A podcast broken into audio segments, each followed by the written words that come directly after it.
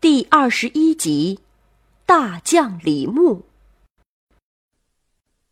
战国末期呀，秦王嬴政大举进攻韩赵两国，开始了统一天下的兼并战争啊。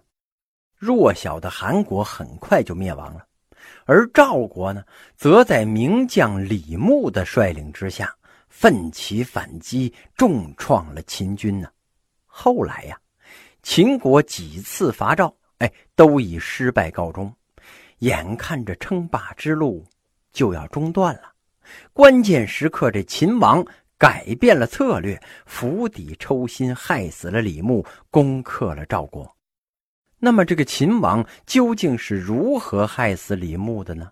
这场战争对于战国末期的局势又产生了怎么样的影响呢？哎，咱们书接前文。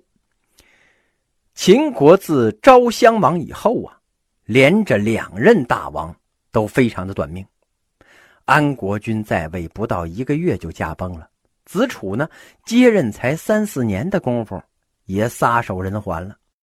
所以呀，从昭襄王死了之后，不到四年的时间，大王就变成了秦昭襄王的重孙子嬴政。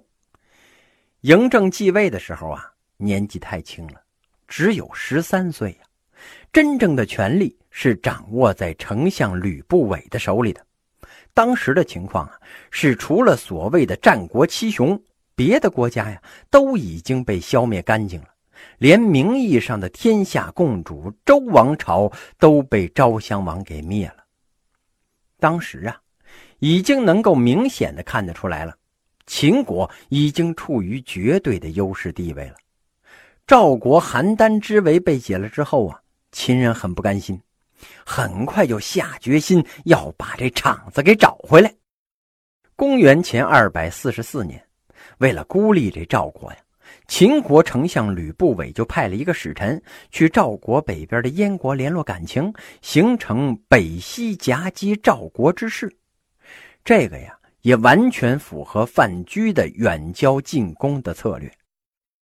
秦国的使臣到了燕国呀，做了多年的斡旋工作，终于说服了燕王答应与秦国结盟，共同对付这赵国。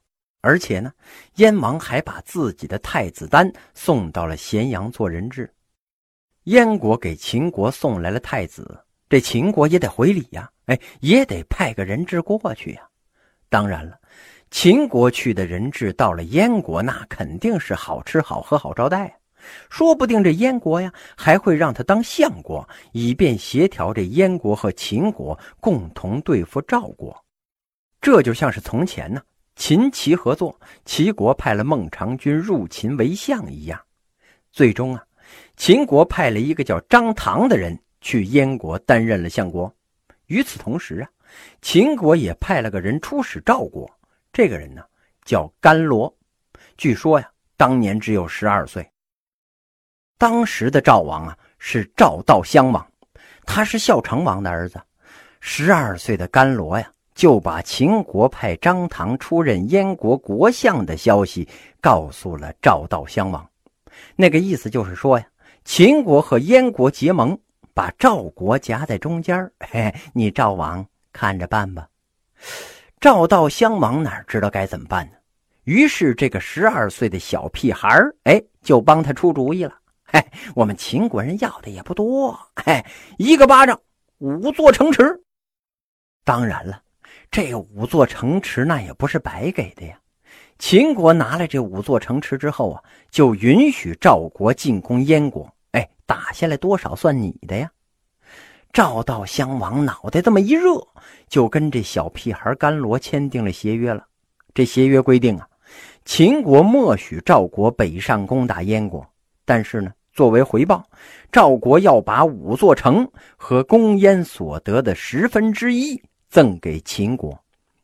协议这么一签订啊，赵国的部队是立刻行动进攻燕国。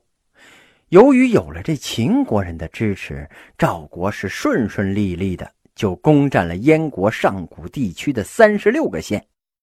然后啊，赵国把所得的十分之一加上五座赵国的城池，就献给了秦国。甘罗带着赵国的战利品，那是意气风发的回到了咸阳。秦国人一个个那是瞠目结舌呀！呵，这小屁孩花了几十天的功夫啊，活生生的给弄来了这么多城池。于是啊。这秦王是论功行赏，甘罗毫无意义的被封赏了上卿。其实啊，你仔细一考虑，甘罗这一番纵横捭阖，看似给秦国弄了几个城，实际上啊，那是一个战略失误啊，这属于是近交远攻了。甘罗纵容了赵国向北攻燕，虽然攻燕的战争成果一部分转赠给了秦国。但是这赵国得到的比秦国更多，等于是弱小了燕国，强大了赵国。这个对秦国来说，那显然是不划算的呀。秦国的这一个战略失误，让赵悼襄王尝到了甜头啊。为了得到更多的甜头，公元前二百三十七年，赵悼襄王亲自前去咸阳拜会了秦王嬴政。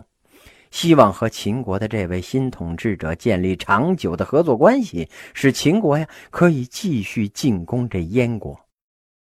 当时的秦王嬴政啊，只有二十三岁，很年轻啊，那脑子也比较简单。在咸阳招待了赵悼襄王之后啊，被赵王这么一忽悠，哎，他就同意赵国在给秦国好处的条件之下，继续攻燕。赵国攻打燕国呀，不仅仅是为了扩张土地，也是为了报复燕国人。谁叫他们当年趁火打劫来着呢？但是更主要的呀，是为了把燕赵大地统一在一起，然后对抗秦国呀。因为这个燕国在河北的北边，赵国呢在河北的南边，所以今天河北啊也叫燕赵之地。也就跟山东叫齐鲁那是一样的。赵国呀，那还是很拼的。赵悼襄王亲自入秦，哎，就是为了麻痹秦国呀，避免陷入两面作战的被动局面。但是问题是啊，赵国的如意算盘没打多久，秦王嬴政这只黄雀就快醒悟了。嘿嘿，看来这买卖他妈赔了呀！秦王是绝对不能容忍赵国在攻燕的过程当中不断的强大的。很快啊，他就决定出兵救燕，违背了与赵王的约定。秦国的两路大军从西南两个方向夹攻赵国的后腰。公元前二百三十六年，秦国的大将王翦和桓开始大规模的进攻赵国。很快呀，漳水流域全部被占领了。秦军距离赵国都城邯郸就是七八十里地儿了，那形势是非常的紧张啊。赵悼襄王在这种局面之下呀，那是忧郁成疾，很快，哎，他死了，他的儿子赵谦继位，这就是赵国的末代国君呢。赵王谦继位的第一年，秦将桓率军进攻赵国南部的平阳五城，杀死了赵军的统帅，斩首十万。当然了，这个数字啊，那也不能当真，因为春秋战国时期啊，全中国也就两千多万人，光一个赵国长平就被歼灭了四十多万，现在又被消灭了十万，那赵国得有多少人呢？赵王谦继位的第二年，桓呢又穿过了太行山，迂回到了赵国的北侧，准备南北夹击赵国邯郸地区。在这个危急关头啊，这赵国出了一个牛人。这牛人是谁呀？哎，就是大将李牧。李牧临危受命啊，率领二十万大军大破秦军，创造了赵国最后击败秦国的历史啊。这个李牧啊，原本是守备赵国北部的边境将领。赵孝成王在位的时候呢，他就镇守北边，抵抗匈奴。在抗击匈奴的战斗之中啊，李牧表现出了非常杰出的军事才能。为了利于备战呢，李牧取得了赵王的同意，使自己有权根据需要来设置官吏，而且呀，本地的税赋都收归帅府，用作军事开支。针对赵军和匈奴军的特点，李牧是深思熟虑呀，采取了一系列的军事和经济措施。他完善边防线上的烽火台，派精兵严加守卫，增加了侦察兵，完善了情报网，及早的预警啊。为了提高部队的战斗力啊，李牧很关心这士族的生活。他命人呢，每一天都要宰杀几头牛，哎，请大伙吃一顿。